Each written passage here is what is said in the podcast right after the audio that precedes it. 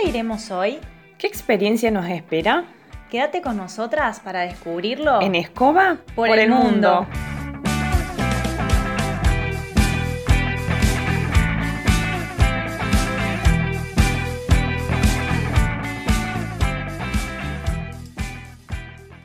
Hola, hola, hola. Probando. Un, dos, tres, cuatro. Bienvenidos. y bienvenidas a aquellas personas que nos estén escuchando.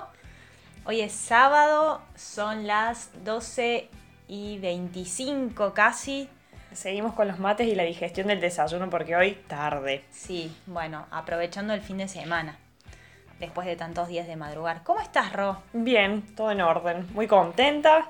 ¿Por qué estás contenta? Encontrarnos de nuevo acá grabando. Una cosa que me encanta, me encanta. Yo pensé que ibas a decir, estoy contenta porque compramos un televisor. Ah, sí, sí, bueno, también. O sea, chocha porque no veo las horas de poder ver todos los canales italianos. Que no los podemos ver porque no sabemos cómo conectar la antena. Maldición, sí. Pero bueno, ya, ya vamos a aprender.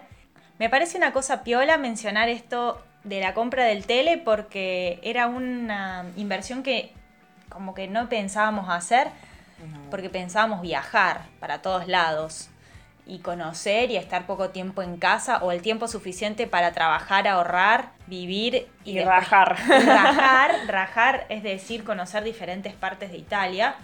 Pero bueno, la situación COVID nos está nos está impulsando a estar dentro de casa, básicamente. Porque mm, sí, no se sabe muy bien todavía cómo van a darse las cosas. Es invierno y falta todavía para que termine el invierno. Así que bueno, en el mientras, yo necesitaba ver Masterchef, básicamente. por ejemplo. y bueno, esto llevó como a de alguna manera reorganizar la brújula porque un televisor es una inversión que yo jamás pensé hacer acá estando en Italia, No, por Dios. Pero las circunstancias nos llevaron a tomar soluciones alternativas. Exactamente. Y me parece que un poco de eso vamos a hablar este día, en este episodio, que ya habíamos mencionado un poquito, Sí, que despertó también la idea, gracias a haber leído muchas veces, sobre todo en el, en el episodio anterior que charlamos con, con nuestros amigos y amigas, esto de la montaña rusa de emociones que genera el estar de viaje, ¿no? Si no lo escucharon, le- les invitamos a que lo escuchen. Sí, es el episodio número 4. Exactamente. Donde estuvimos compartiendo experiencias de personas que hablaban de qué pasa cuando trabajamos de algo para lo cual no habíamos tenido experiencia. Y salía mucho este tema, Ro, ¿no? Sí, sobre todo los cambios que genera el estar en viaje y cómo adaptarse a esos cambios, cómo pasarlos de la mejor manera posible y la cantidad inmensa, yo diría un diccionario de emociones que se experimentan al estar lejos de casa y al estar experimentando cosas completamente, completamente nuevas que te llevan a, a movilizar un montón de cosas. Así que hicimos como una pequeña lista de situaciones donde aparece o puede aparecer, al menos en nuestra experiencia y en la experiencia de las personas con las que charlamos, Sí. esta montaña rusa. Sí, Pero primero lo que vamos a hacer es explicarla un poco. Mm, Vamos a empezar por Ro. Para vos, amor, ¿qué es ¿Qué es la montaña rusa? emocional? Bueno, literalmente me la imagino como una montaña rusa, me imagino a yo en un carrito, en una montaña rusa. La verdad que no me subí nunca a una montaña rusa, pero sí puedo, a partir de las emociones y estos cambios, imaginar qué se siente, ¿no? Porque por ahí... Estás muy arriba. Que estoy, sí, arriba y que la bajada que se viene es zarpada, o como cuando te estás por tirar en una piedra del río, que eso sí lo hice y sentís que todo el cuerpo básicamente está experimentando eso que está adentro tuyo y es muy muy difícil definir el cambio tan rápido que se puede experimentar estando de viaje a nivel emocional. Y la intensidad también, porque la idea de montaña rusa tiene que ver con eso, desde mi punto de vista. Como momentos donde estás muy arriba y todo está bien, y momentos donde estás muy abajo y la verdad no sabes qué hacer con eso. Y me parece que aparece esta idea de montaña rusa cuando estamos enfrentándonos a cosas nuevas. Completamente, sí. Puntualmente, en este podcast hablamos de la experiencia de los viajes y la montaña rusa. Pero, como ya dijimos en los primeros episodios, nuestra idea de viaje también puede ser un viaje corto, a no demasiados kilómetros de donde era casa. O sea que viajar implicaría salir un poco de la zona de confort. Cuando salimos de la zona de confort, muchas veces aparece esta montaña rusa emocional porque nos enfrentamos a situaciones a las que por ahí no estamos preparadas, preparados, preparades para atravesarlas. Y me parece que está bueno hablar de eso porque muchas veces a mí me pasaba antes de hablar con las personas allegadas o con personas que experimentaron lo mismo que yo, de sentirme incomprendida, de sentir que lo que me estaba pasando era muy difícil de explicar, muy difícil de sobrellevar y que era algo que pensaba que no podían entenderme. Sí, que incluso nos pasó mucho de, en el episodio anterior al hablar con nuestros amigues con respecto a qué habían experimentado, dijimos, ah, sí, esto es lo mismo que me pasó a mí, entonces por ahí compartir con personas que ya han tenido esas experiencias también sirve muchísimo para cuando nos sentimos demasiado, demasiado incomprendides en esta montaña rusa, cuando estamos atravesando esa montaña rusa. Tal cual. Y nos parece muy importante hablar de la montaña rusa porque, relacionado con el tema de la brújula, estos cambios emocionales tan fuertes muchas veces pueden descalibrar la brújula, puede hacer que nos sintamos perdidos y que no sepamos bien para dónde arrancar. Sí, yo me imagino ahí como yo en la, la parte de bien arriba, cuando estoy cayendo que la brújula se me va volando a... no lo sé. No sé. La perdiste. La, pierdo y sí, ¿cómo hago ahora para volver a mi eje, no? Y eso es, es bastante como complicado, pero al mismo tiempo tiene un montón de cosas zarpadas, creo yo. Sí, y es fundamental para mí seguir esos cambios emocionales permitirlos en primer lugar porque no es que podamos evitar las emociones, vamos a hacerles un poquito de psicoeducación. Las emociones, todas las que sentimos, son adaptativas, o sea, están creadas biológicamente para algo. Y es muy importante sentirlas. Si no tuviéramos miedo, jamás, y nos enfrentáramos a situaciones donde tenemos que huir y no, no fuéramos capaces de sentirlo, no podríamos huir y no podríamos salvarnos. Exacto. Entonces, son básicas para la supervivencia. Exactamente. Muchas veces nos llevan a experimentar cosas que no están buenas, muchas veces la mente nos juega malas pasadas y bueno, ahí está el trabajo nuestro como psicólogas para, para enseñar y trabajar. regularlas. Exacto, pero no dejar de sentirlas. Exacto. Entonces, como primera, primera pauta es experimentarlas. Sí, y permitirlas. Permitirlas y escucharlas también.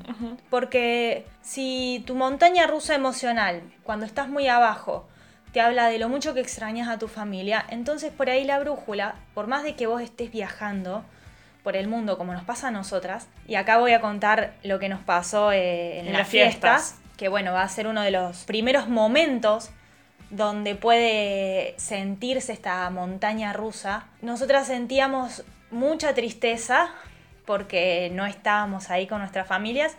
Entonces, bueno, nos llevó a pensar, a plantearnos si más allá del viaje y que queremos seguir viajando, tenemos ganas de pasar las fiestas en otro lugar. Exactamente, sí. En esos momentos así en crudo, y esto es como para ejemplificar también cómo funciona esta montaña rusa, a, nivel de mi experiencia, ¿no? Pero yo en crudo me iba a, a tomar un, o sea, sacar un pasaje y quería estar ya ahí, o sea, cerrar los ojos, abrirlos y encontrarme con mi familia en las fiestas. Eso es lo que experimentaba mi yo en ese momento.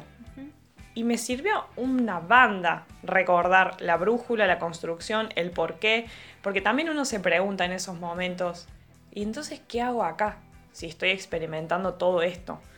Que me tira a querer hacer esto, en crudo siempre, ¿no? Digo, cuando, cuando digo en crudo, digo básicamente cuando las emociones son las que comandan casi todo. Claro, cuando está pensando la mente emocional y no la mente racional o la mente sabia, que eso, bueno, es un concepto de la dialéctica.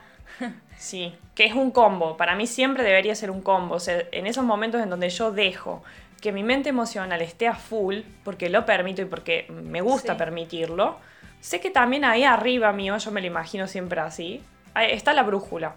Entonces en esos momentos en donde está siendo demasiado el momento mente emocional, de alguna forma tiro el manotazo, agarro la brújula y digo, no, pará, a ver, controlemos esto. Frenamos y volvemos a pensarlo ya un poquito más alejadas de esa emocionalidad. Entonces, uno de los primeros momentos donde puede aparecer es en fechas importantes o acontecimientos importantes, cumpleaños, fiestas, muertes. Me parece que ahí es cuando la montaña rusa emocional se dispara y no sabemos bien para dónde ir. Exactamente, sí. Como decía la Ro, cuando la mente emocional ahí está comandando como eso más instintivo, eh, bueno, hay que dejarla estar un poco. Y después me parece que está bueno volver, separarnos un poquito de eso, como si de alguna manera pudiéramos despegarnos, tomar un poco de distancia y pensar en el objetivo, ¿para qué estás acá? Y también otra cosa que a nosotras nos sirvió mucho en estas fiestas, porque la verdad que fue bastante difícil, porque la familia de Ro festeja a lo grande las fiestas, es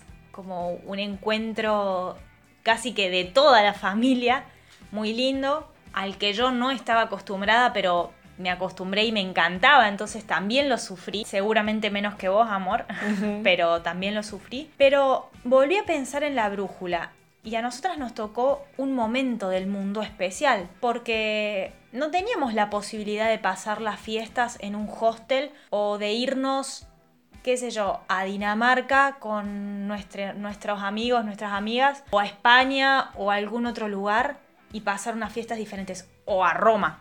Sí, no hace falta lo grande, ¿no? No, hace falta. Es necesario. Pero no podíamos salir.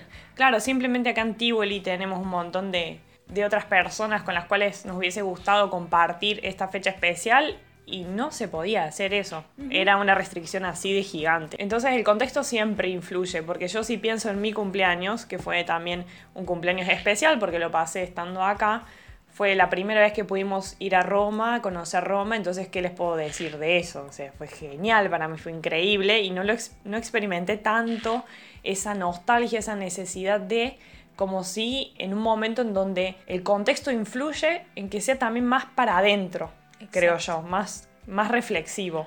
Exactamente. Entonces eso también hay que tenerlo en cuenta y posicionarse en el contexto en donde estamos. Y recordar esto, vos elegís viajar, vos elegiste irte creo que siempre podemos decidir algo y en ese punto, si por algún motivo vos estás lejos de tu familia, lejos de tu casa, está bueno, o al menos a nosotras nos sirvió mucho, recordar para qué estábamos acá, separarnos y poder ver la situación a nivel global, de que no era algo que nos estaba pasando a nosotras, sino a muchas personas. Y otra cosa importante fue darle la importancia que nosotras le hubiésemos dado estando en Argentina. Sí, eso estuvo genial. De alguna forma no nos obligamos, pero sí nos empujamos un poco. Sí, pero en ese caso, bueno, estás vos y tu gusto particular con adornar las cosas de con estilo navideño, entonces la casa estaba como re navideña. La mamá de Susi nos regaló un árbol de un pinito. pequeñito de Navidad que todavía ahí lo tenemos y eso estuvo genial fue re, hay que regarlo, fue resentir eh, como estar en casa en ese momento. en realidad no, yo creo que es nuestra casa esta, entonces había que transformarla también en una casa en Navidad. Y si para vos las fiestas fueron importantes, son importantes, me refiero a fueron porque, qué sé yo, puede pasarte de que sos una persona que te encantan las fiestas y de pronto te encontrás solo, sola y ya no tenés ganas de festejarlas. Y eso bueno, puede ser, pero también presta atención a si no lo estás haciendo porque tenés la idea de que la Navidad tiene que ser así como era vivida en tus anteriores experiencias y quizás no tenés ganas o tenés miedo o bla bla bla de vivirla diferentemente o si simplemente no tenés ganas y chau. Por eso fue que yo decidí adornar las cosas, comprar regalos, tal y como hubiera sido estando en Argentina. Decidí que cocinemos algo, que tengamos un pan dulce. Sí, además teníamos una compañera excelente para la fiesta que fue genial pasarlo con Tiani. Eso también fue súper importante para nosotras, me parece. Sí. Pero si lo hubiésemos tenido que pasar juntas, el resto de las cosas hubiese hecho que sea lo más parecido a una fiesta navideña con invierno. Esa es una gran diferencia. gran diferencia. ¿Te pero no, pero fue algo nuevo. ¿Te gustan las fiestas con invierno? Tiene su toque, considero yo, sobre todo relacionado a la cocina. Y a las luces que se ven acá, pero me quedo con el verano. Comer Me el pan la- dulce en la la pileta, todo con el el chocolate derretido. derretido, las pasas de uva todas. Sí, completamente. Sí, eso sí. Yo extraño, extrañé las fiestas en Argentina, me gustan, me sí, gustan. sí, sí. Buenísimo esto.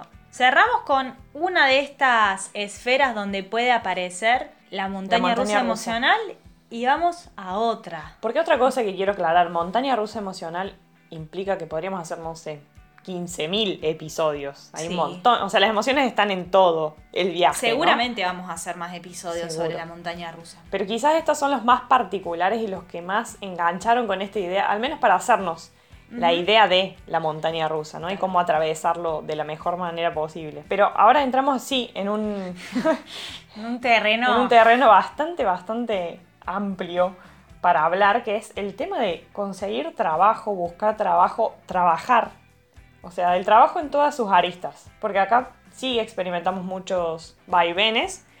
Y fue realmente, yo me imagino como un yin y un yang en nuestra experiencia porque por suerte. por suerte había momentos en donde una estaba de un lado y la otra estaba del otro, entonces el complemento ese nos, nos permitió atravesarlo dentro de todo de la mejor manera, ¿no? O Exactamente. sea, tuvimos la posibilidad de estar trabajando las dos juntas al mismo tiempo, incluso en el mismo lugar, y después, sin olvidar el contexto, porque eso es, fue fundamental, y es fundamental también, a mí me parece importante aclarar que estamos en un país en donde no es que el trabajo abunda y las posibilidades son infinitas, como sí conocemos otros países, ya sea en Europa, ya sea en el mundo, tipo el ejemplo típico de Australia, Sí, es muy difícil ahorrar acá en Italia. es difícil, conseguir trabajo no es extremadamente fácil como es en otros lugares. Y sumado a eso, Y hay mucho trabajo en negro también. Sí. Y bueno, esto. Yo por ahí me peleo con la gente de los grupos de Facebook que son rancias. Algunas personas y moralistas y te dicen, no le, no le digas que trabaje en negro. Yo no le digo que trabaje en negro, yo le digo que hay trabajo en negro. Porque por ahí venimos con la idea de no, no, no y... y en realidad sí, hemos visto muchísimas Al menos experiencias. en el sur y en el centro hay mucho trabajo en negro. Sí, sí. De hecho, hasta ahora nosotras no hemos, no hemos trabajado en blanco, No. digamos. Pero Pero, bueno, bueno, volviendo al volviendo tema, a perdón. eso, no, está bien igual. Lo que quería aclarar es eso, que estamos en un país en donde no abunda demasiado la posibilidad de trabajo y también en donde la pandemia pegó de una Sobre forma todo. muy, muy grande a nivel económico. Porque es plenamente turística Italia. Italia vive del turismo, entonces en ese punto no, no es que podíamos esperar el gran trabajo estando acá. Y no nos quedó otra que pasar por un millón de sensaciones. Como les decía, en un momento estábamos trabajando las dos, después cuando empezaron a aparecer nuevas restricciones, porque a bajar la temporada. bajó la temporada, empezaron a subir los casos, fue Sí. como un, Sí, sí. un gráfico no tan alentador en nuestro caso. En ese punto redujeron un montón de horas y yo me vi mucho más afectada que Guy, entonces tuve que ponerme a buscar otra cosa. También por, yo creo, por nuestras, nuestras, nuestras maneras de vivir la vida, ¿no? Nos gusta trabajar, nos gusta mucho estar ocupadas. Entonces eso también dificultó bastante el hecho de pronto encontrarse como con una rutina rota y tener que buscar cosas. Sí, y la culpa. Mi gran amiga, la culpa Sí. encima, porque soy una persona que tiende mucho a sentir culpa, en ese punto yo pensaba, no puede ser, la guía está trabajando y yo estoy acá sin hacer nada. ¿Cómo voy a aportar? ¿Cómo voy a hacer esto? ¿Cómo voy a hacer lo otro?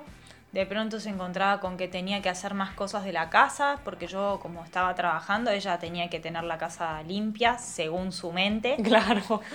o no sé, ocuparme de todo porque ella era una persona que estaba haciendo algo funcional como era ir a, a trabajar.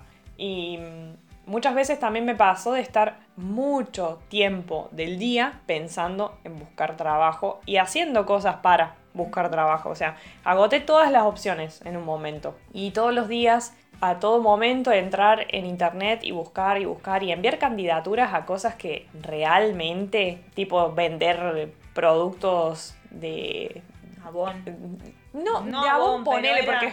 Pero eran de, no sé, de marcas de... Pero es pa- para dar una Sí, explicación. sí, ¿no? de Como- marcas naturales que vos no, no tenés idea de realmente la- La naturalidad de la, de marca. Es como, Justamente la naturalidad. no es Avon, es Avan.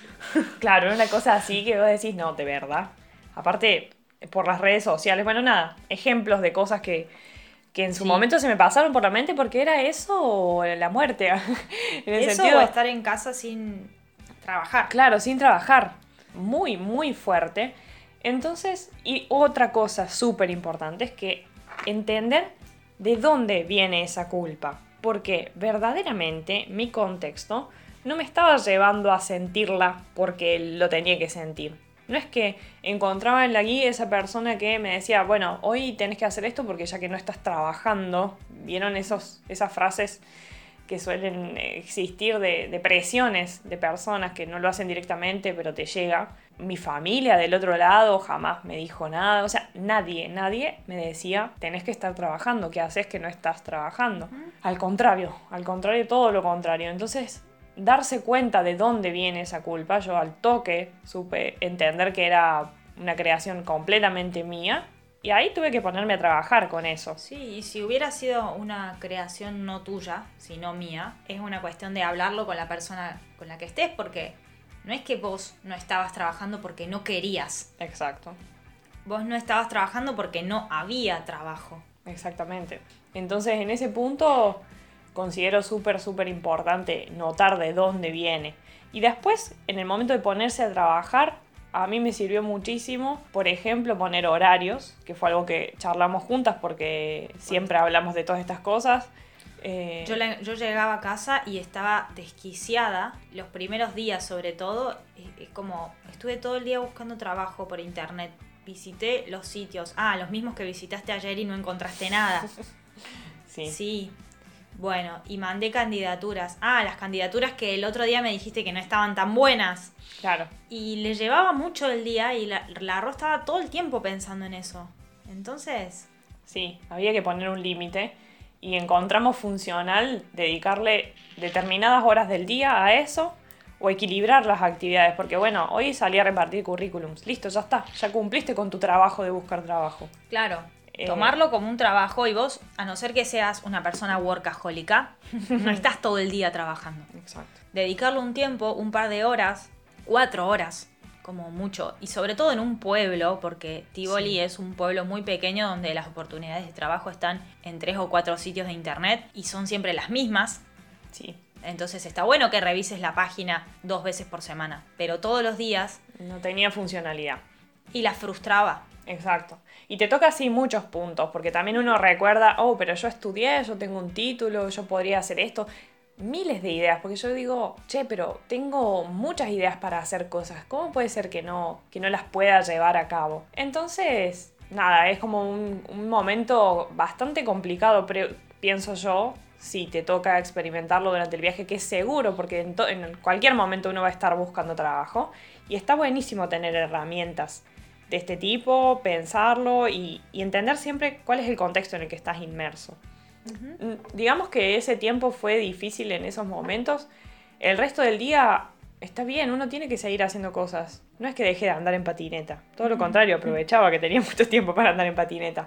Y me servía mucho porque también tenía mi esperanza, mi fe de que algo iba a salir. O sea, estaba completamente convencida, por más de que parecía que no y que era re difícil y que estaba súper preocupada, de que algo iba a salir porque a partir de experiencias anteriores, y ahí también está buenísimo revisar el backup con el cual venimos, de, bueno, pero yo también en otro momento de mi vida busqué trabajo, me costó encontrarlo, pero al final lo encontré. ¿Por qué no me puede ocurrir lo mismo acá? Y así fue como pasó, digamos, por arte de magia, yo creo muchísimo en, puedo llamarlo magia, puedo llamarlo conexiones del universo, me gusta pensar en todas esas cosas, y en este punto no hace falta que tenga que ser una religión, que tenga que ser esto que yo les estoy compartiendo, puede ser cualquier cosa que a vos te sirva para confiar y tener fe. La fe, me parece la palabra. Va, eso resume todo, digamos, la fe que podamos tener frente a Dios, frente a cualquier tipo de... A vos misma también. A vos misma. Si no crees en ninguna religión, como, bueno, noso- yo creo que no me adapto del todo a ninguna religión y capaz que eso sea un tipo de religión. pero creer en tu pasado y en vos. Si fuiste capaz de, en otras experiencias donde te pasó algo parecido, poder salir a flote, ¿qué te hace pensar que esto no puede ser igual? Exactamente. Que esto no puede ser una de las vueltas, dile volte, de las, de las veces en las que las cosas cuestan, pero algo va a salir. Completamente. Y así fue como pasó y hoy por hoy estoy recontra feliz porque creo que las coincidencias se dieron geniales porque estoy muy, muy contenta con mi trabajo y eso también te permite como decir, wow, mira por todo lo que pasé. Y ahí la montaña rusa Sí. toma otra dimensión. Y creer, yo creo que nos sirvió mucho a nosotras creer en que hay algo que hace que las cosas sean así porque tienen que ser así, Exacto. de alguna forma. Está el momento místico. Pero lo que vos me decías, Ro, esto de, de que ella hizo una publicación en varios grupos y no le salió nada y después de varios días Después de un mes más o menos, como que sentí, la sentí así, de volver a, a refrescar eso, o sea, a republicarlo. Y gracias a eso, la familia en donde estoy trabajando ahora vio el anuncio y me, me contactó el día siguiente. Y había estado un mes colgado y no había recibido nada. Y de pronto por refrescar, refrescarlo fue justo el momento indicado en donde esa familia entró a buscar y, y nada, y salió. Entonces sí, eso para mí es magia. pues porque tenía que ser así. Sí. Y bueno, la Ro encontró trabajo y yo me quedé sin. Entonces ahí el yin y el yang que les contaba antes. Yo me quedé sin porque las restricciones aumentaron, ya habían reducido personal, la Ro ya no estaba trabajando ahí, otra chica ya no estaba trabajando ahí porque está cerrada la cocina. Entonces, experimentar todo lo que vivió la Ro y yo creo que me costó un poco más que a ella porque la Ro tiene una capacidad muy grande para encontrarle el lado positivo a las cosas. es algo que yo agradezco muchísimo porque nos complementamos súper bien en ese punto. Yo creo que tengo como la fuerza para mover algunas cosas y la Ro para gestionarlas y organizarlas. Entonces nos, nos complementamos muy bien. Y a mí me costó más porque sentía muchísima culpa. Porque no quería levantarme de la cama esos días negros, por Dios.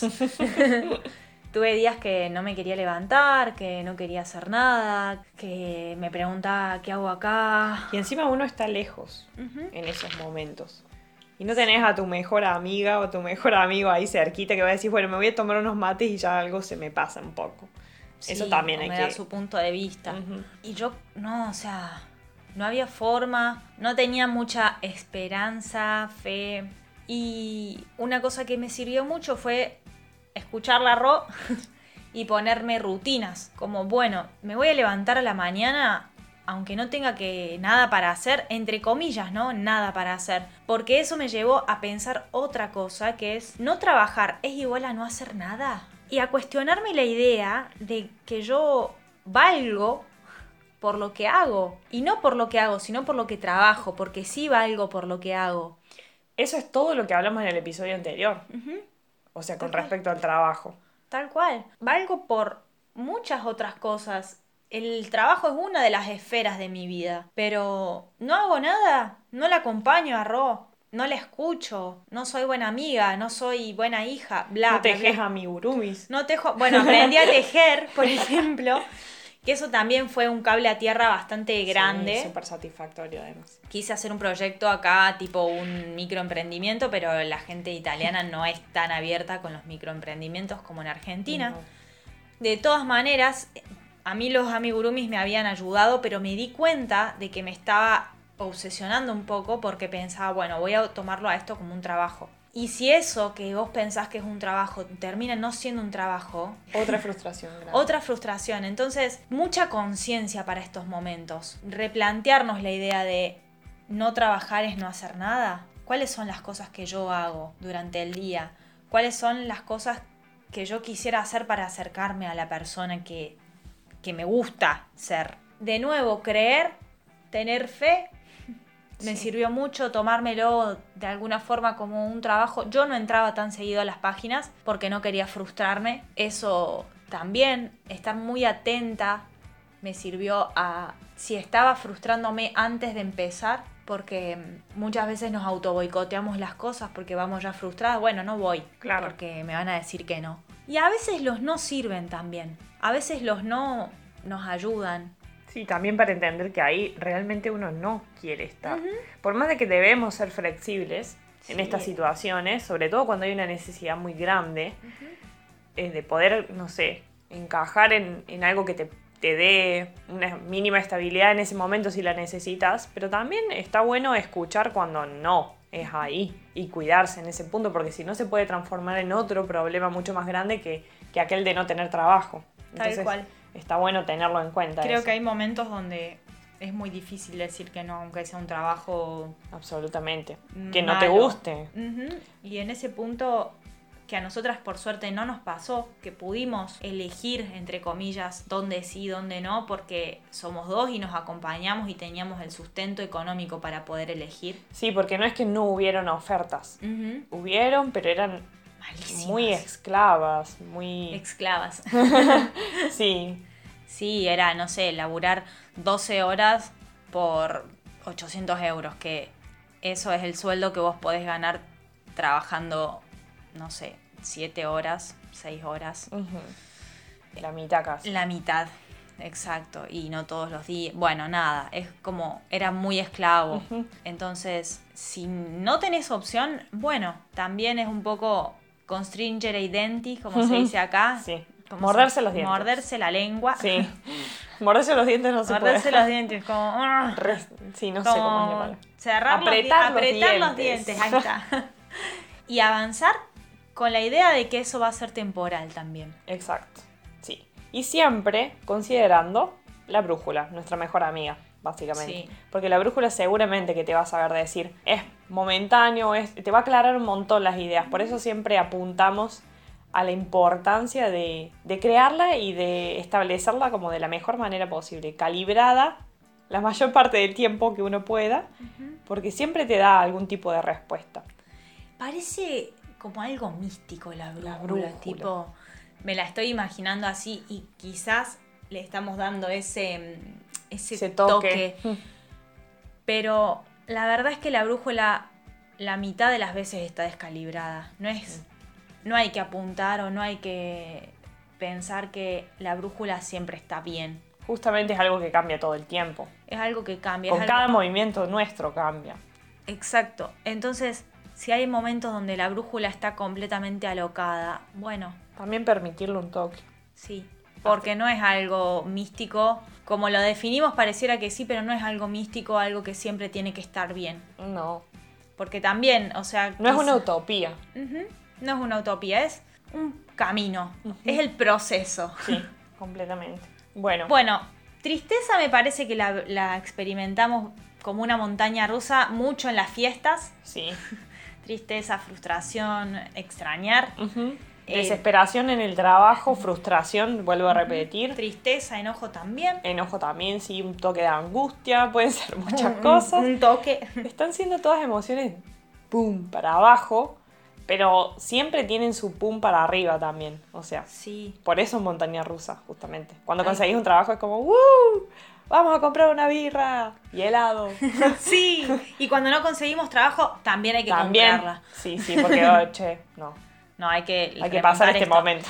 Me parece también importante aclarar que vamos a hablar mucho de las emociones negativas, porque las emociones positivas medio como que no nos desespera sentirlas, como no decimos, che, qué feliz que estoy, es preocupante, Claro. o wow, cuánta sorpresa estoy manejando. Las que más nos desesperan y por eso queremos hacer hincapié en esas son las negativas, entre comillas, o sea, psicológicamente hablando. Las que son de difícil atravesamiento. Sí. Y las que en general, y esto voy a hablar como psicóloga técnica, las que nos generan algo aversivo, algo que no nos gusta. Por eso hablamos, entre comillas, de emociones positivas o negativas. No son ni buenas ni malas las emociones. Son positivo o negativo en Es relación una a... connotación que se le da a cómo te hace sentir eso. Sí, eso está re bueno aclararlo.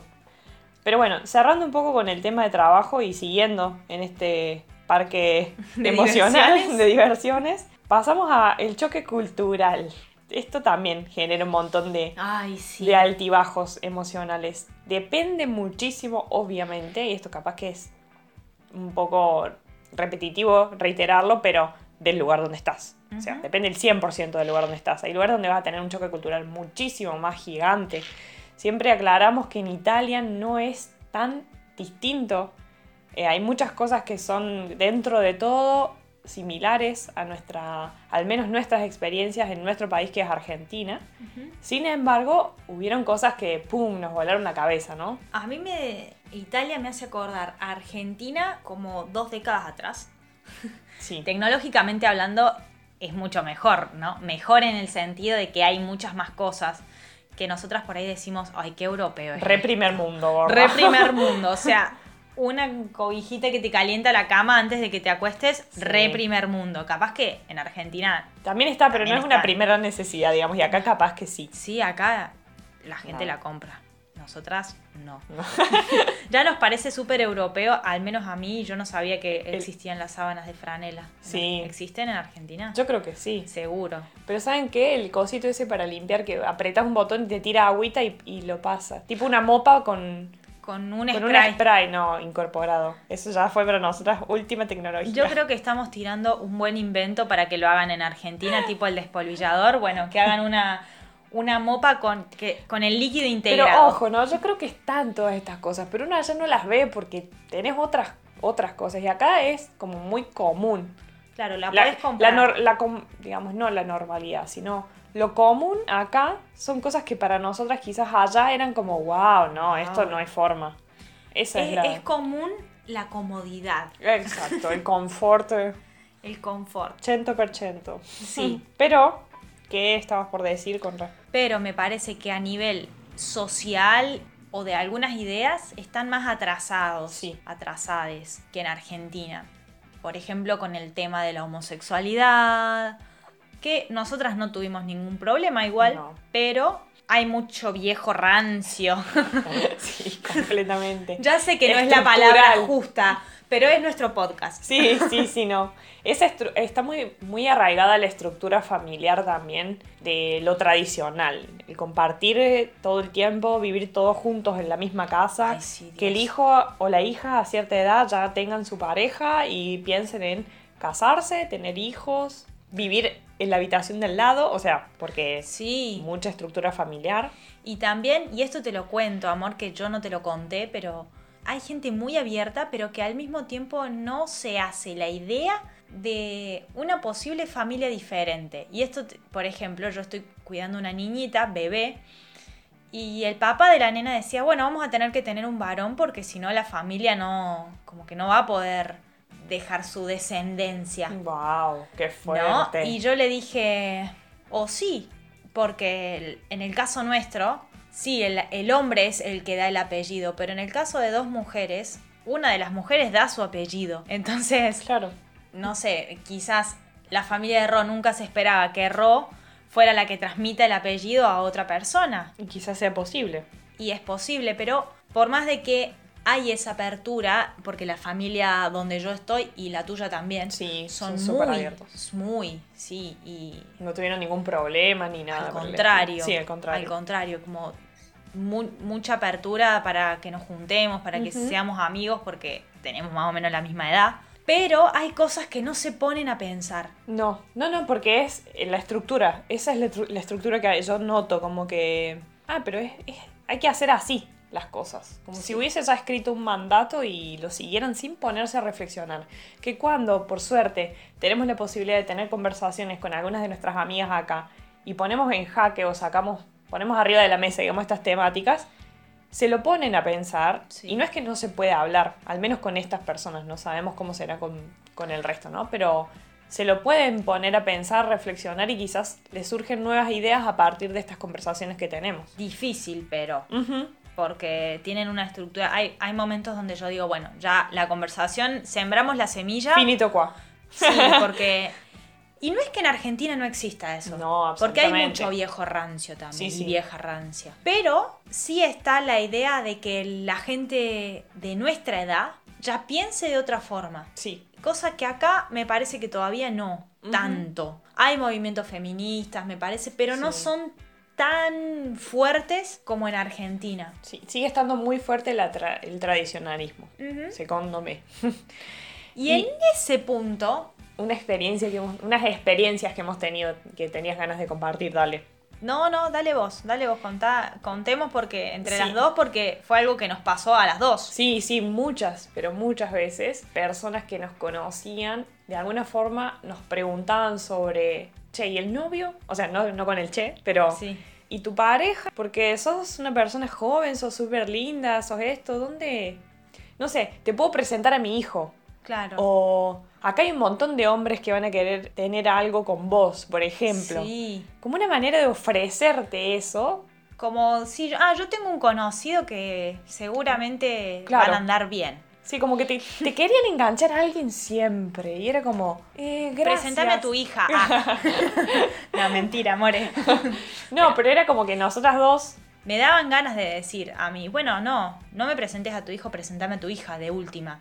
Para hacerles pensar en que, ¿por qué un hombre? Siempre era. O las ganas de decirle, yo estoy bien sola, no necesito un hombre en mi vida. Exacto. Sí, como que sí o sí, per forza, como dicen acá, necesitabas de una pareja para, bueno, continuar. Como que, bueno, ya eh, en esta altura de mi vida, yo el próximo paso es conseguir una pareja. Sí, Y súper fuerte eso, y, y muchas veces nos pasó, que nosotras nos mirábamos y nos reíamos mucho cuando estábamos juntas o cuando estaba sola yo también para mis adentros.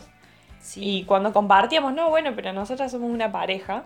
Sí, que al principio nos costó un poco porque teníamos miedo Sí. de que sean muy cerrados y nos encontramos con que no eran tan No. cerrados como pensábamos. Al contrario, es como que, ah, ¿en serio? Ay, perdón. Claro, como súper bien esa recepción, al menos en las experiencias que hemos tenido.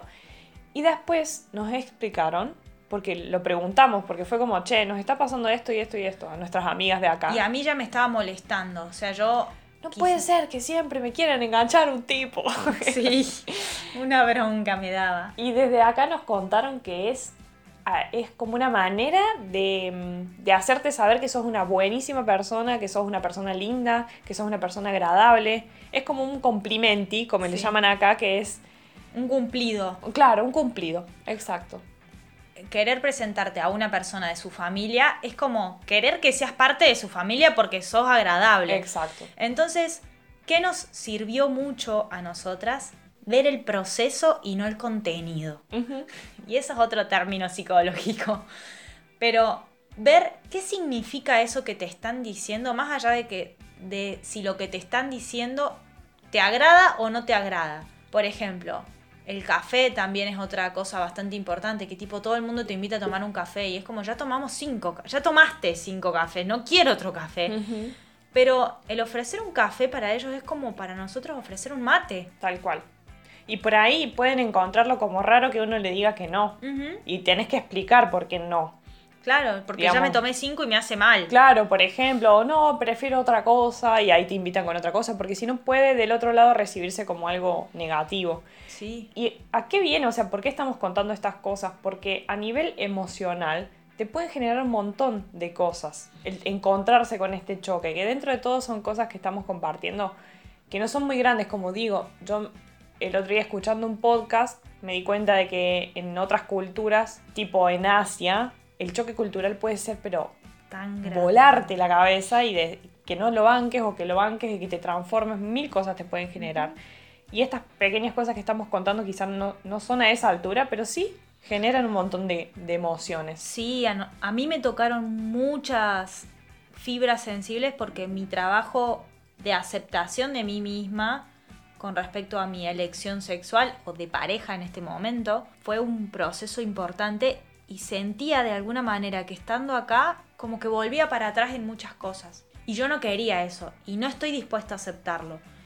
Entonces, cuando pasa algo, y digo cuando pasa porque no es que ya lo tengo súper superado y sé cómo manejarlo, no. Cuando pasa algo que me hace sentir de esa manera, me da mucha bronca, me dan ganas de reaccionar mal. Entonces, ver el contexto, ver el proceso me parece súper importante y de alguna manera sembrar tu semilla en el sentido de yo no voy a permitir que este y este y este derecho mío sean vulnerados. Pero no voy a pelearme por eso, porque estoy entendiendo que es una cultura distinta a la mía y marco la diferencia a mi manera. Exacto. Y también me parece que es importante pensar en que estás yendo a otra cultura. Vos decidiste viajar a otro lado. Si no te hubieras ido a otra parte de Argentina o a otro lugar más cerca de tu casa o te hubieras mudado de barrio nada más. Exacto.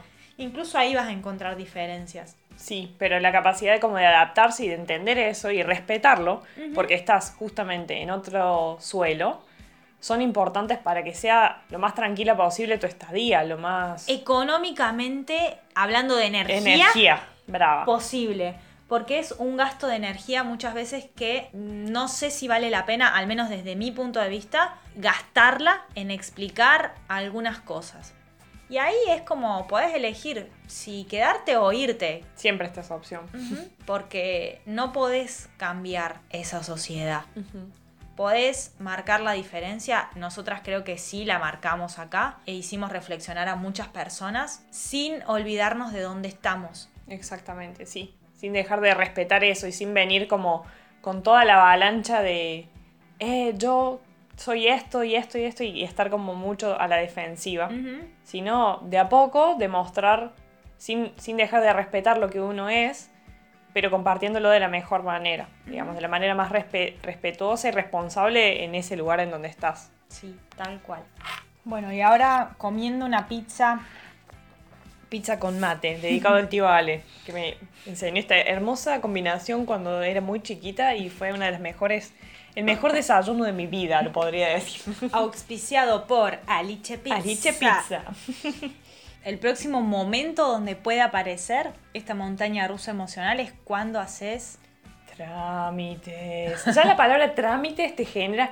A nivel emocional, yo si estuviese haciendo un vivo preguntaría, tírame ya cuál es la emoción que te genera la palabra trámites. Fastidio. Sí, sí, sí, sí, así. Fastidio acá se usa mucho. Y además, trámites en Italia, così. No, tremendo. Porque en ese punto yo voy a decir que somos unas super personas hiper preparadas los latinoamericanos cuando venimos a hacer trámites a Europa, porque acá, a comparación de allá, tiene un avance, ¿no? Es más avanzado. Italia es bastante, bastante parecido a Argentina a nivel burocrático, así que no hay que esperar el gran qué, pero, por ejemplo, con la ciudadanía es cierto que a nosotras nos, nos llevó meses, lo que allá en Argentina te lleva años. Sí. Entonces, en esos puntos sí hay que reconocer eso, ¿no? Pero nada, hay muchos, muchos empleados y empleadas que verdaderamente son rancios para la atención al público. Que vos decís, no, por Dios. Tan empleado público que duele. Sin desmerecer a la gente empleada pública, porque no todas las personas empleadas públicas son rancias. No. Pero como que te haces un estereotipo de empleado estatal que no, como que ya Como el, está sketch, harta. como el sketch de Gasalla de la empleada pública, que es genial. Bueno, una cosa así. Bueno, pues eso es re viejo. Silence, please, que seguramente algunos oyentes conocen el sketch de Gasalla de la empleada pública, seguramente. Para la Corrupta. gente nueva, para la gente millennial, busquen sketches de Gasalla de la empleada pública. Sí, reirán seguramente, absolutamente. Y acá la Ro, mientras hablábamos, me miró atentamente porque corté la pizza con tijeras. Porque acá es algo normal eso. Súper normal, qué locura. O sea, en la casa están las tijeras sí o sí, pero porque son para cortar la pizza. Porque Qué la loco. pizza es súper finita. Ujú. Y deliciosa la deliche pizza. Sí, muy rica, muy rica. Bueno, Pero a nivel trámites, pueden pasar muchas cosas con las emociones. Sobre todo, sobre todo, yo creo que la reina sería la frustración y la... el enojo. el enojo y también hay que tener muchísima paciencia, que es algo que hay que cultivar demasiado para poder atravesarlo, porque hay cosas que no salen como esperamos, y eso tiene que ver con el punto que sigue, el de qué pasa cuando las cosas no salen como uno espera. Los trámites creo que están ahí en el top 1. De las cosas que no salen como esperas. Claro. Siempre. Sobre todo en países donde no se habla la misma lengua que la tuya, en primer lugar, y donde la burocracia existe. Porque también yo leí experiencias de gente que en Dinamarca, que es como el lugar más Donde ordenado, todo sale bien. el lugar donde el orden predomina, real, muy hermoso el orden. Pero la burocracia existía porque hay, hay gente que no sabe hacer las cosas o porque no te entienden, porque hablas en otro idioma. Entonces, como muchos obstáculos presentes a la hora de hacer trámites, pueden hacer que esa montaña rusa arranque como una loca. Exacto. Y en ese punto me parece importante destacar que nos sirvió ver mucho la funcionalidad de la emoción. ¿Por qué? Primero porque no vamos a decirles no sientan enojo. Y voy a, acá también voy a, no puedo no ser un poco psicóloga en algunos momentos, hacer una diferencia entre lo que es la expresión de la emoción y lo que es actuar una emoción. Por ejemplo, yo puedo expresarle mi enojo a Ro diciéndole, mira, estoy enojada, me parece que esto no está bien y no me gusta y estaría marcando un límite o incluso podría mirarla mal y o hacer como físicamente mostrarle mi enojo o puedo actuar la emoción que sería romper algo, querer patear cosas como a veces me pasa o gritar. Pero a mí me sería mucho más complicado entender eso, ese tipo de presión de la emoción, es el, ac- el actuar, el la, actuar emoción, la emoción. que que me la, me la cuentes. Exprese. Entonces, me parece súper importante eh, la diferencia entre expresar una emoción y actuarla, porque si vos te enojas en el momento donde haces el trámite y golpeas la mesa y le gritas a la persona que te está atendiendo, quizá funcionalmente no vaya para donde vos querés el transcurso del trámite. Exacto, sí. ¿Te sirve de algo querer romperle en la cabeza o romperle en realidad en la cabeza la carpeta de las cosas o los papeles que lleves? ¿Te sirve gritarle, decirle que es un inservible? Que es lo que pasa por tu mente seguramente sea eso. Sí. Pero también ojo, porque no es que todo funciona así. Puedes tener experiencias recopadas, como al menos la que tuvimos nosotras al momento de sacar la ciudadanía y presentar las cosas acá en este comune. Tuvimos una muy buena experiencia. Con el resto de las cosas sí hemos renegado bastante. Con el permiso hizo yo, Con no. el entender cómo funciona el trámite. Entonces, para eso sí está bueno armarse de paciencia, para mí es fundamental. Aunque seas una persona que no la tiene, pensar que es necesaria para esos momentos. Estudiar bien cómo funcionan las cosas para poder explicarla de la mejor manera posible, porque muchas veces uno se encuentra con una persona del otro lado que desconoce ese trámite que vos le estás solicitando hacer, por más de que uno espere que no, porque Es tu su trabajo. pero puede pasar.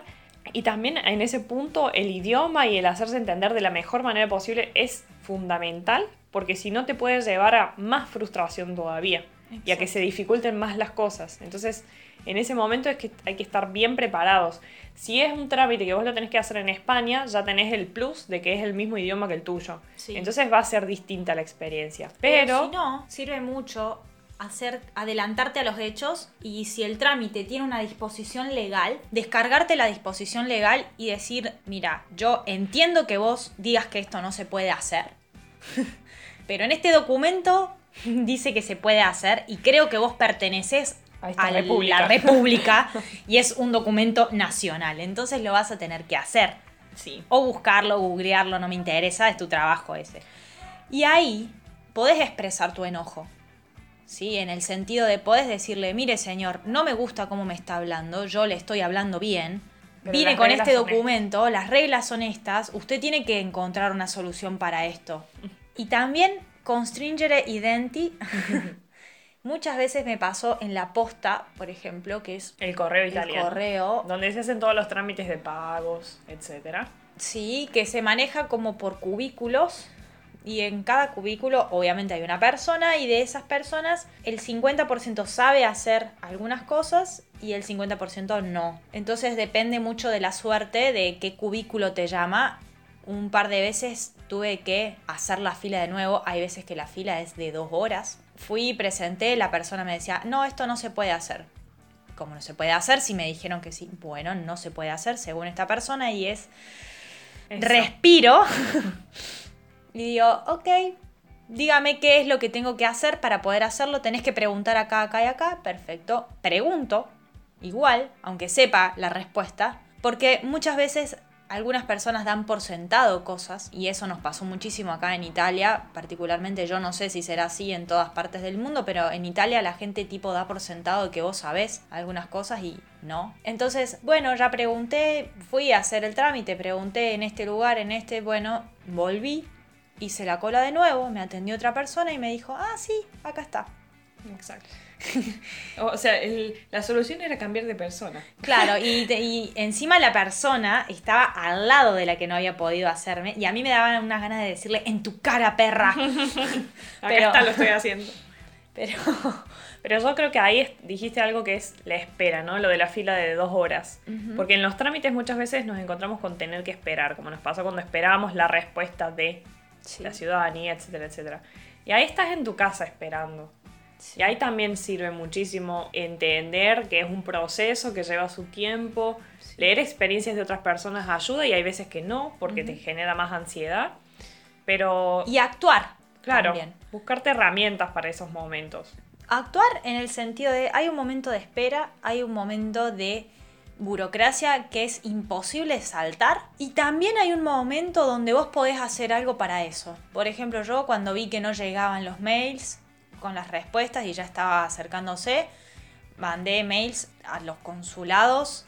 Yo tenía el consulado de Bahía Blanca y la Ro tenía el consulado de Córdoba, entonces empecé como una desquiciada a mandar mails a todos los indirizos, direcciones de correo electrónico que encontré y obtuve una respuesta. Que eso... Creemos que aumentó, el, o sea, hizo que el tiempo sea menos en tu caso. Exactamente, y que viéramos que faltaba un documento, porque gracias a eso Exacto, sí. Vimos el documento. No es algo que yo les diga, bueno, nada, esperen un día a la gente de la, que quiera hacer la ciudadanía, ¿no? Tipo, esperen una semana y si no llega empiecen a mandar mails. No, nosotras esperamos un mes casi y la respuesta no llegaba y se nos estaba acabando el tiempo y por eso fue que actué. Si no, quizás hubiera esperado un poco más. Claro. Entonces, bueno. es misurado, es medido. medido. El, momento de actuar la emoción, por más de que sea difícil. Yo creo que, encontrar esa calma no es fácil, pero me parece muy útil reconocer la funcionalidad de la emoción en ese momento. Te va a servir expresar enojo a los fines del trámite. Capaz que te haga más feliz reventarle la cabeza al...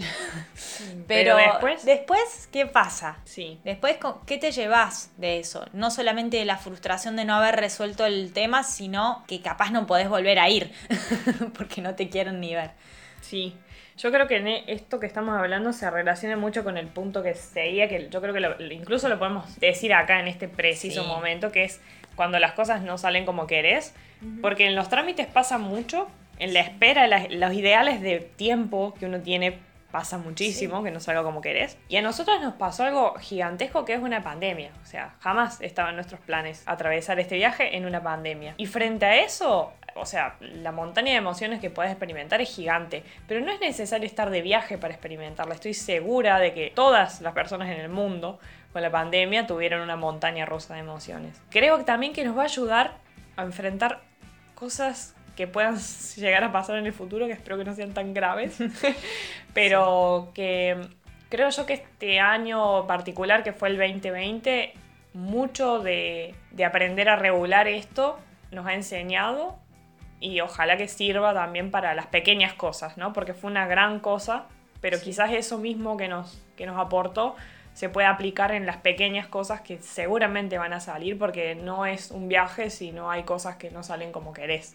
Tal cual. Y en ese sentido yo hablo de lo que me sirve a mí. Por ahí cuando las cosas no me salen como quiero, me enojo. Para mí el enojo es una emoción muy difícil de gestionar a veces, lo reconozco, y de dentro de las herramientas que tengo es poder evaluar en ese momento qué tan grave es que esto no salga como yo quiero. Porque hay cosas que son realmente graves en el sentido de que pueden generar un cambio radical en mi vida, pueden hacer que yo pierda cosas muy importantes para mí, pero hay momentos donde ese cambio simplemente nada más y nada menos genera un volver a organizarme. Por ejemplo, me cambian los horarios de trabajo y qué bronca porque ya tenía mi horario mis cosas planeadas bueno, las cosas que tenías planeadas, ¿las podías hacer solamente hoy? ¿Hay alguna posibilidad de que puedas cambiar y hacer esto en otro momento? No significa que no te moleste, pero para poder gestionar el enojo. Sí, para no darle tanta importancia tampoco si... No es que no la tenga la importancia, sino que es desmedida. Exactamente. Y la podés ajustar a lo que realmente es. Que, oh, che, qué molestia, porque la verdad que ya me había organizado. Pero bueno, puedo cambiar esto y esto y esto. Con las cosas que uno no pueda cambiar, obviamente que, que uno lo ve. Y bueno, sí, lo podés organizar quizás o no. Pero darle la magnitud que realmente merece. Tal puede cual. ser una cosa Tal cual. que esté bueno. hacer. Evaluar qué magnitud tiene y tratar de actuar en relación a eso. Me parece importante. Buenísimo. Ya llegando a lo último está lo de los vínculos, que lo pusimos como algo que sí nos generó muchos también, mucho Montoneros. movimiento, sí, mucho movimiento, porque mm, la distancia se nota Sí, una banda. un montón, la distancia y la no presencia física en realidad, porque si bien uno con, con las nuevas tecnologías, los nuevos medios, las formas de comunicarnos que tenemos, de, de alguna forma parece que se acorta la distancia, o hay gente que realmente uno la siente cerca siempre, pero la presencia física es algo uf, increíble. ¿no? Lo, lo- lo descubrimos acá con este viaje muchísimo. Sí, un montón y creo que tuvimos experiencias muy diferentes porque mm, Ro intentaba estar cerca, mandando mensajes y demás, y yo tengo que amigarme todavía con las redes porque no me hago la idea, no, no me gusta estar todo el tiempo con el teléfono o preguntando a cada rato queriendo sacar temas de conversación que no van a estar. Y eh, me parece importante, primero, por un lado, amigarnos con las tecnologías, Que no significa estar todo el tiempo con el celu mandando Exacto. mensajes, sino lo justo y necesario. Exacto. Y segundo, darte cuenta de que esas conversaciones que tenías tomando mates una vez por semana con tu amiga no van a estar porque estás en otro lugar. ¿Cómo podés acercarte a tu amiga, aunque ya no le cuentes absolutamente todo, a tu amiga o a tu familia? A las personas que... Importantes. Exacto. Ese vínculo, esa forma de relacionarte que antes tenías no va a estar y va a doler.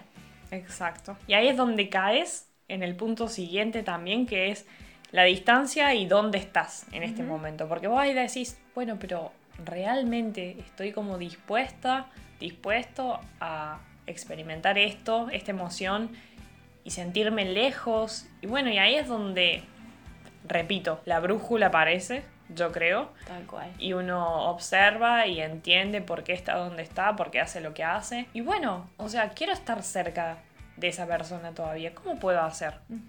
Intento comunicarme de otra forma, intento, no va a ser lo mismo, obvio, pero no quiere decir que, que eso se tenga que perder, que eso se tenga que, que transformar en algo que no te guste. Hay muchas cosas que uno puede hacer para seguir manteniendo. Eso sí es realmente importante. Y se me viene, la recomiendo a la serie Lejos, Sí. Away, que es con Hilary. Hilary Duff, no. No, Es con Hilary Swank. con Hilary Swank. Me encanta, te amo, Hilary. La de Million Dollar Baby. Muy buena. O la de Postdata Te Amo, Sí, es. para las, la gente que le gusta las películas pochocleras. Me parece que expresa muchísimas de las cosas que sentimos. Ella se va a Marte, un poco Sí. más lejos que nosotros. Un toque. Un toque. Ella se va a Marte y se ve mucho esto que se siente de la lejanía, De no estar en los momentos importantes. sí, de las ganas de volver que por Sí, ahí te que generan, Te desesperan. te desesperan. Me, me parece que refleja mucho el concepto de brújula esa serie. Tal cual. Gracias, Ref- Ma, por recomendarla. Porque lo que la hace seguir adelante, primero es su familia que le dice seguí, seguí, Ujú. seguí ahí, porque ese es tu lugar. Y la gente que tiene alrededor, los vínculos que genera ahí, porque esa- eso también es importante. Los vínculos que nosotras generamos acá. Sí, que hacen que tu día tenga un poco de color. Porque nuestra amiga Tiani hace, Las chicas. sí, hace que estar acá tenga sentido también. Sí, Y no perdernos de vista del objetivo. exacto. sí. Como Eso, lo más ahí. importante, no perder de vista el objetivo. Que puede cambiar, siempre puede cambiar, pero que cuando una tiene el objetivo, cuando uno, una, une, tiene su objetivo, hay cosas que sí o sí vas a tener que o negociar o, O saber que por un tiempo van, a estar, claro. no van a estar. Y vas a tener que tomar decisiones. Y esas decisiones implica que haya cosas que no vas a vivir, no vas a poder estar y demás. Y ahí es evaluar cuánto pesa eso, cuán negociable es y cuán importante es el objetivo como para resignar, entre comillas. De ese tipo de cosas. Tal cual. Tremendo. Zarpado. Largo, perdonen. No, no perdonen nada, es nuestro podcast. Claro. lo que. El lema. No, pero es un tema que, como dijimos al principio, tiene para, para rato. Entonces, bueno, se nos alargó bastante, pero ojalá que sea agradable. Ameno. Sí, y que haga compañía a quienes verdaderamente estén necesitando escuchar. No necesitando, pero si no, quizás les pinte Sí. meterse en, e- en esta movida, que es un poco combinar la psicología a nuestra forma con las experiencias de, de estar de viaje. Así Les que resuene. eso. Que les resuene. Antes de irnos, momento curioso. Momento curioso de Italia, obviamente, porque seguimos acá y porque vamos a hablar de algo que es como el icono, lo número uno. Pensás en Italia y pensás en Pasta, definitivamente. O sea, primero en comida, pero ese lo vamos a dejar porque tenemos también Tenemos mucho para mucho hablar. para hablar, pero vamos a hablar particularmente de la pasta.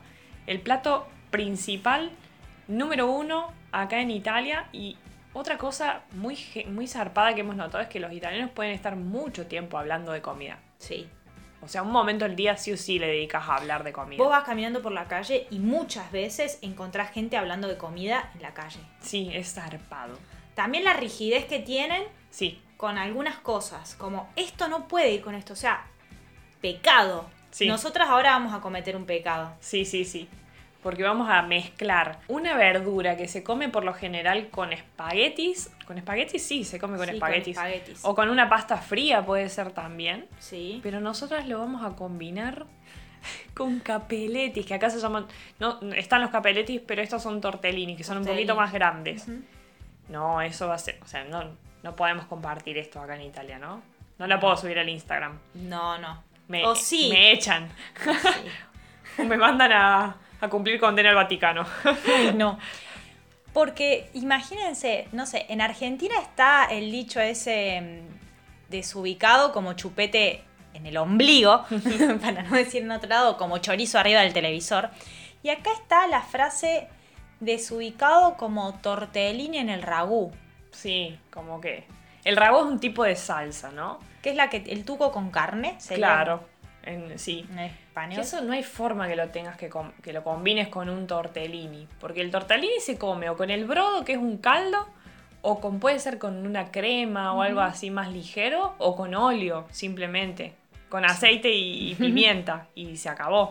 Tal cual. No lo podés mezclar con otras cosas, es un pecado. Pero imagínate si a un caldo, para una sopa de verduras que te tomes, le pones un tipo de fideo. Tirabuzón. Tipo el tirabuzón no, o el pene rigati, que es ese alargadito, así como un, un, un coni- un tubito. Sí. No, es como que, chau, te No se puede. No se puede. Que en Argentina también está, ¿no? Pero acá, no sé, yo si no tenía para ponerle tal tipo de fideo al, Le a lo que tenía, lo que le venga. ponés lo que venga. Sí. Acá, pecado. O sea, absolutamente. no se puede. Y lo mismo que la pasta al dente o al dente. Y la otra opción es al dente. O Sí. sí o sí, para hervir la pasta, cada, cada tipo de pasta tiene un tiempo determinado, tipo 7 minutos, 11, 13, que se tienen que cumplir. O sea, Respetar, porque- respetar absolutamente. Al punto de que, por ejemplo, en el restaurante donde estaba yo, una vez me acuerdo que a la, a la cocinera, cuando cocinó una vuelta pasta, siempre cocinaban Para los empleados. Sí, para la gente empleada. Siempre cocinaban o pasta o arroz, que es el rizo, porque tiene bastante hidrato de carbono, porque estamos todo el tiempo moviéndonos, ¿no? Y porque es barato. Pero se le pasaron los fideos y uno de los chicos no comió. Wow. Porque dijo, no están al dente. Y es como, hermano, come. no es que se estaban Se cagó de hambre. aparte. No, no, estaban como los comemos en Argentina. Claro. Se cagó de hambre. Porque después se quería ir a comprar un panino Claro, que no un comió. Sí, porque Ah. la pasta no estaba bien. O sea, gente así. Sí, sí, así. sí. Como, no, ¿cómo le vas a poner eso? O la receta tiene que ser esa receta y ya. Sí. Mucha estructura, ¿no? Como que lo que se repite. estructura. Y hay muchísima variedad de pastas. O sea, no solo desde la composición, que puede ser de grano, Tipo de grano. Claro, de tipo de grano, sino de forma, de largo. O sea, y las, las pastas que son largas y secas van con determinadas salsas, que no es así la pasta que es fresca y corta, que va con tal otra. O sea, que se puede comer con. Cada pasta tiene su forma de prepararse particular y la tenés que respetar en cierta forma porque está hecha para eso. Que eso no, no es algo que se considere que es tan importante. A lo que yo recuerdo, ni siquiera mi abuela en, en- o sea, en- en Argentina, de, de tener como esta estructura tan marcada. Alguna que otra vez habremos comido em, ravioles con tuco. Sí, Bueno, acá te matan. O sea, el raviol no se puede comer con carne, porque ya tiene carne. O sea, no lo podés hacer con un ragú, que es una... El ragú sí con es... salsa roja. Sí, pero con salsa roja y listo. A lo Claro. sumo podés ponerle alguna huevadita más. Sí, Pero no con carne, cebolla, zanahoria. El tuco de la abuela, eso se llama ragú. claro. No podés comer eso. No hay forma. No. Entonces, momento curioso me parece eso. La- los estantes de supermercado de la parte de la pasta es gigantesco, tenés de todos los colores. de- Sí. Es genial, es muy zarpado. Y está bueno también entender qué cosa se usa con qué cosa, porque yo creo que te metes en la cultura, aprendes Sí. y te das cuenta de la importancia para ellos de, de este tipo de cosas. Es muy, muy interesante. Sí. Nos, nos resultó muy interesante ver eso. A veces no está tan bueno hablar de comida. No, porque son muy estructurados. Sí, muy como que, bueno, gente, ya. Ujú. Pero- No se permiten por ahí el probar cosas diferentes. Exacto. Sí. Y por ejemplo, se critican entre ellos. Ponele el cacho y pepe, que es una, un tipo de salsa que se hace con queso. eh, Grano padano. Grano padano. Que se. No, y pecori- parme- el pecorino pecorino y y parmellano parmesano. rellano. Se hace con esas dos. Y es típico de Roma. Es típico romano, hay pastas, eh, hay salsas diferentes de acuerdo a la región. ¿Cuál era el la otra? La que se hace con guanciale. Carbonara. La carbonara, que se hace con guanciale, no se hace Con panceta. con panceta. Y si la haces con panceta está mal. O sea, es como que te menan, te menan este pegan, en el sentido figurado de la palabra, ¿no? Pero tan así, Sí. que no me parece que sea tan así en Argentina. No, no, no, para nada. Momento curioso. Sí, muy, muy zarpado. Bueno, Y ahora se viene el momento spoiler alert del próximo episodio que esperamos no sea tan largo como este para no aburrir tanto. No, no, no, mentira. Que esperamos que, que interese también, que yo creo que sí. Sí, y acá quiero compartir algo para las personas que nos estén escuchando. Recibimos muchos mensajes hermosos que nos motivan un montón. Este tema es propuesto por uno de nuestros oyentes, gracias José, Queridísimo. que entre las cosas por ahí importantes o interesantes para él para hablar en un episodio sería la importancia de la organización a la hora de viajar. Exacto. El mapa. El mapa que uno prepara antes de, y todo lo que implica es el antes de, ¿no? Que hay mucho, mucho ahí. Sí. Mucho de emociones. Entonces, un poco el mapa acompañando a la brújula, creo que va a ser el tema que sigue. Así que siempre agradecidísimas por todas las personas que nos escuchan y en particular con nuestro queridísimo amigo José, que le decimos José.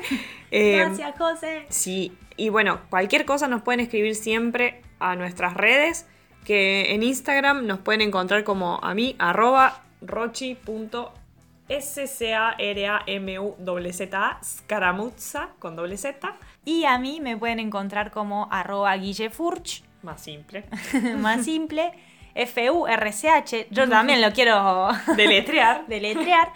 También pueden encontrarnos en, En YouTube, YouTube. en Spotify, en Google Podcast y en muchas eh, plataformas disponibles para, para los podcasts, que está buenísimo. Ujú. En Escoba por el Mundo pueden encontrarnos así, nos ayudan un montón suscribiéndose. Exactamente. Y queremos agradecerles de nuevo, yo estoy súper agradecida porque nos motiva mucho.